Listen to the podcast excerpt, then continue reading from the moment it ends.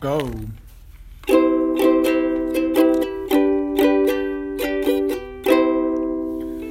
Hello, everybody, and welcome to Bedtime English. 大家好，欢迎收听睡前英语，我是 JJ。我是 Benji。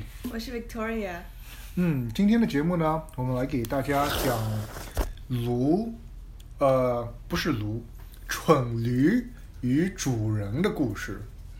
蠢驴与主人，蠢蠢驴与主人，嗯，The Hmm, donkey and his owner Hmm. 嗯。嗯，但是你们对为什么叫蠢驴呢？你们知道为什么吗？嗯，听起来不是很聪明的样子。嗯，对，很多故事都说梨比较蠢。对我也听说很多驴比较蠢。嗯那让我们来看一看，真的是不是一只蠢驴吧？嗯，好，那我们开始今天的故事吧。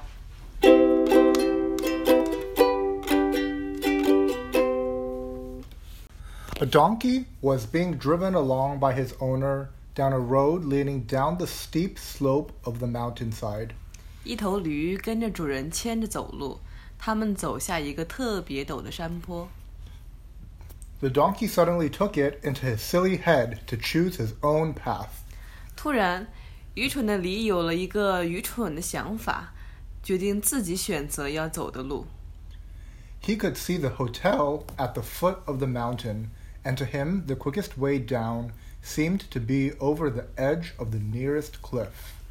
驴看见了山脚下的客栈，对于他来说，跳下附近的悬崖无疑是到达客栈最快的方法。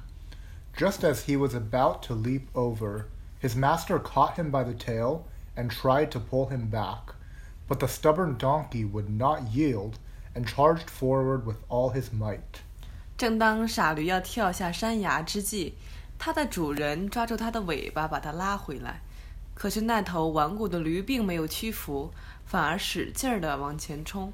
Very well, said his master. Go your way, you willful beast, and see where it leads you. 好吧，主人说道：“你走你自己的路吧，固执的东西，看看能不能行得通。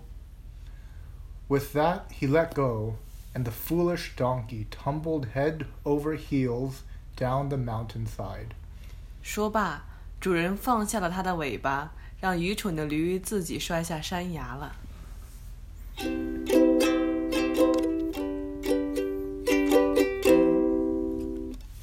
OK，嗯、um, 好的，那么我们来看看今天的重点语句吧。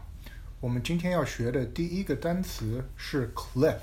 悬崖，悬崖， I am afraid of cliffs. 我很害怕悬崖， I am afraid of cliffs. 我很害怕悬崖。 Watch out for the cliff ahead.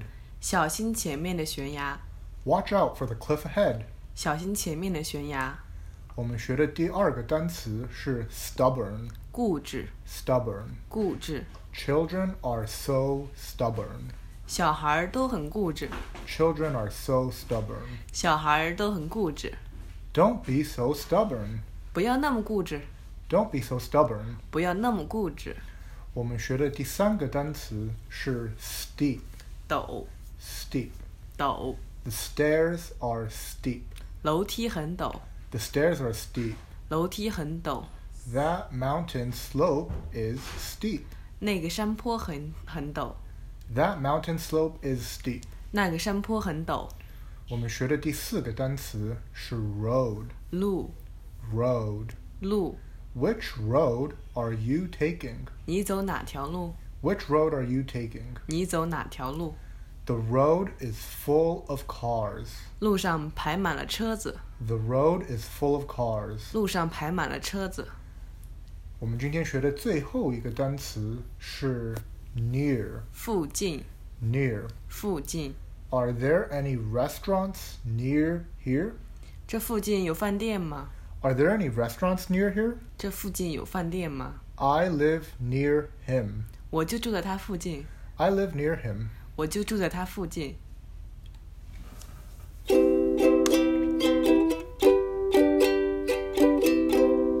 嗯，好的。那么我们今天就讲到这里吧。Thank you for listening and see you next time. 感谢收听，我们下期再见，拜拜。拜拜拜。